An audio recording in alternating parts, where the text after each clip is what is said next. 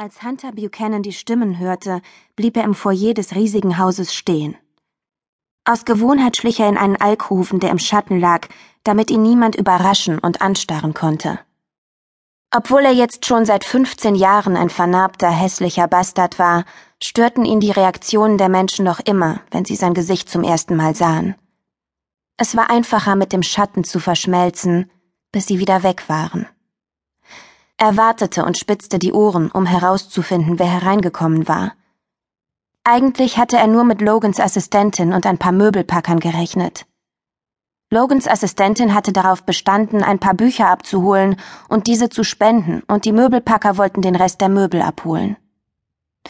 Er hatte geglaubt, das Haus wäre leer, und das wäre die perfekte Zeit, um es sich in Ruhe anzusehen. Nicht im Traum hätte er damit gerechnet, dass noch jemand kommen würde, und erst recht keine zwei Frauen. Er hörte Schritte und dann eine Kiste, die zu Boden fiel. Was ist das für ein Haus? fragte eine sanfte, angenehme Frauenstimme. Es ist wunderschön. Irgendein toter Promi hat hier gewohnt, soweit ich weiß, ist mir auch egal. Die Stimme der anderen Frau schien voller Lachen und Freude zu sein, aber ihr Tonfall war schneidend. Mich interessiert nur, wie wir diese verdammten Kisten zurück nach Soho kriegen sollen. Was zum Henker hat sich Audrey dabei gedacht?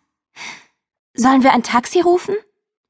Die Frauen näherten sich Hunters Versteck und er erstarrte und wartete darauf, dass sie vorbeigingen, ohne ihn zu bemerken. Die Rothaarige stand keine drei Meter von ihm entfernt und hielt den Kopf gesenkt. Ihr Gesicht konnte er nicht sehen, aber ihr Hintern besaß die perfekte Herzform und sie war groß und kurvig, und hatte feuerrotes Haar. Die andere Frau, eine hübsche Brünette mit großen Augen, balancierte zwei Kisten auf ihren Armen und wartete auf Instruktionen. Das mit dem Taxi wäre ziemlich blöd, meinte die Rothaarige schließlich. Danach wären wir pleite, und wir wollten doch heute Abend Pizza bestellen. Und jetzt? fragte die Dunkelhaarige. Bronte, erwiderte die Rothaarige gereizt. Eines musst du über meine Schwester wissen. Sie ist kein besonders praktisch veranlagter Mensch.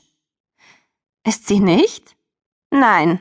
Und wenn ich sie jetzt anrufen und so lange rumnörgeln muss, bis sie etwas unternimmt, dann ist es eben so. Sie hielt sich das Handy ans Ohr. Einige Sekunden später stieß sie ein frustriertes Geräusch aus. Oh, da geht nur die Mailbox dran, ich glaub es nicht. Sie sagt, es wären zwei Kisten und keine fünf Kisten voller Hardcover. Hält sie uns für Bodybuilder? So schlimm ist es doch gar nicht, versuchte die Brünette sie zu beruhigen, während sie das Gewicht der beiden Kisten auf ihren Armen verlagerte. Das schaffen wir schon irgendwie. Daran ist nur Logan Hawkins schuld, schimpfte die Rothaarige. Und Hunter horchte auf. Der Kerl glaubt wirklich, die ganze Welt gehört ihm, was? Die andere Frau sah auf einmal traurig aus. Ich glaube schon. Du liebst ihn noch immer, nicht wahr? Die Brünette blickte ihre Freundin aus traurigen Augen an. Ich hasse und ich liebe. Vielleicht fragst du dich, warum dem so ist. Ich weiß es nicht, aber ich empfinde so und das schmerzt mich. Ach, hör auf, irgendwelche Philosophen zu zitieren. Du bist ja eine richtige Drama Queen.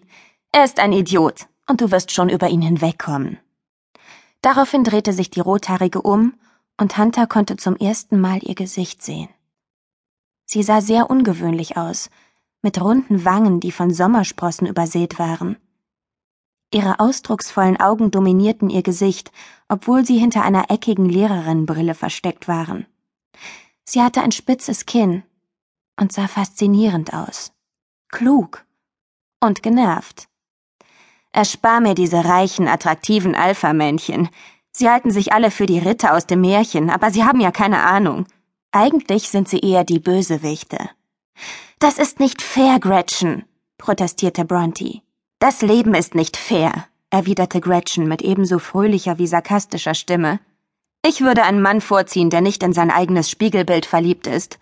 Besser als einer, der Haarpflegeprodukte und Designerklamotten braucht.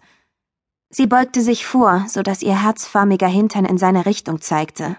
Und Hunter bekam eine Erektion. Dann hättest du also lieber einen vogelgesichtigen Pizzalieferanten mit einem Ritterkomplex? Ja, bestätigte Gretchen energisch, und ein Grübchen zeichnete sich auf ihrer Wange ab. Sein Aussehen ist nur halb so wichtig wie das, was er im Kopf hat. Was sie nicht sagte. Hunter wusste aus Erfahrung, dass Frauen, die so etwas sagten, ihre Worte schnell wieder vergaßen, wenn sie einen unattraktiven Mann kennenlernten. Trotzdem war er fasziniert von dieser Frau. Sie war frech und clever und auch ein wenig schnippisch, als würde sie die Welt mit ebenso skeptischen Augen sehen wie er. Er beobachtete, wie die beiden Frauen diskutierend und lachend mit den Kisten voller Bücherspenden, die er für Logans Assistentin stehen gelassen hatte, das Haus verließen. Ihr Name war Gretchen. Gretchen.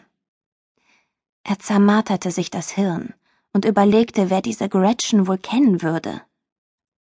Eine wundervolle Rothaarige mit einem auf charmante Weise ungewöhnlichen Gesicht und einer spitzen Zunge.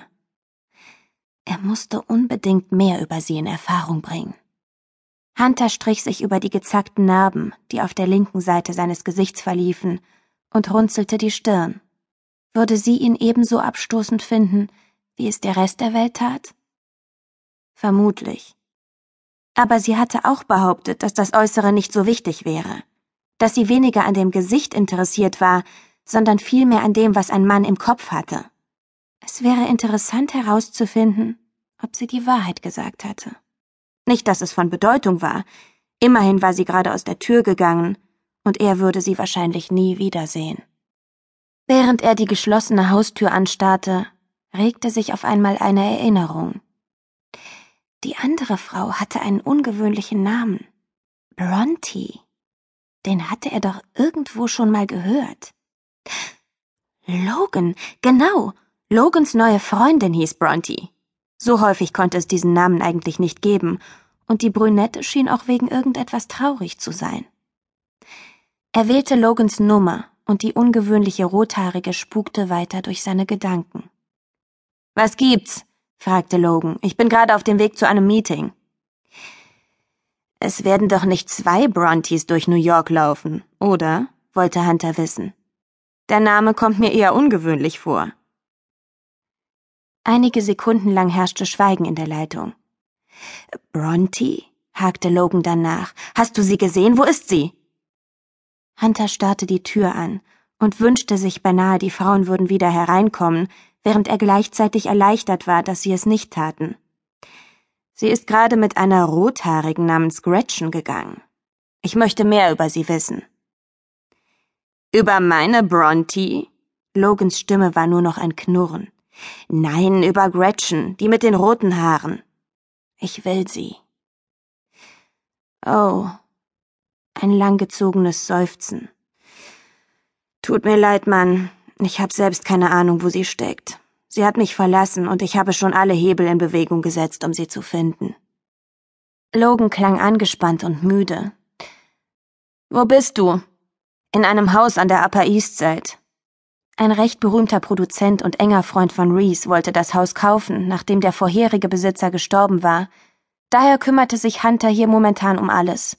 Außerdem langweilte er sich und war ruhelos. Und verdammt einsam. Doch jetzt war er nicht mehr einsam. Die Rothaarige ging ihm einfach nicht mehr aus dem Kopf. Gretchen mit der großen Brille, den frechen Sprüchen und dem herrlichen runden Hintern. Deine Assistentin ist nicht vorbeigekommen, um die Bücher abzuholen, sagte Hunter nach einem Moment. Stattdessen war diese Gretchen mit deiner Bronte hier. Ich muss los, meinte Logan. Ich werde Audrey anrufen und fragen, wen sie vorbeigeschickt hat. Schick mir alle Informationen, die du über diese Gretchen beschaffen kannst, beharrte Hunter. Ich will sie. Geht klar.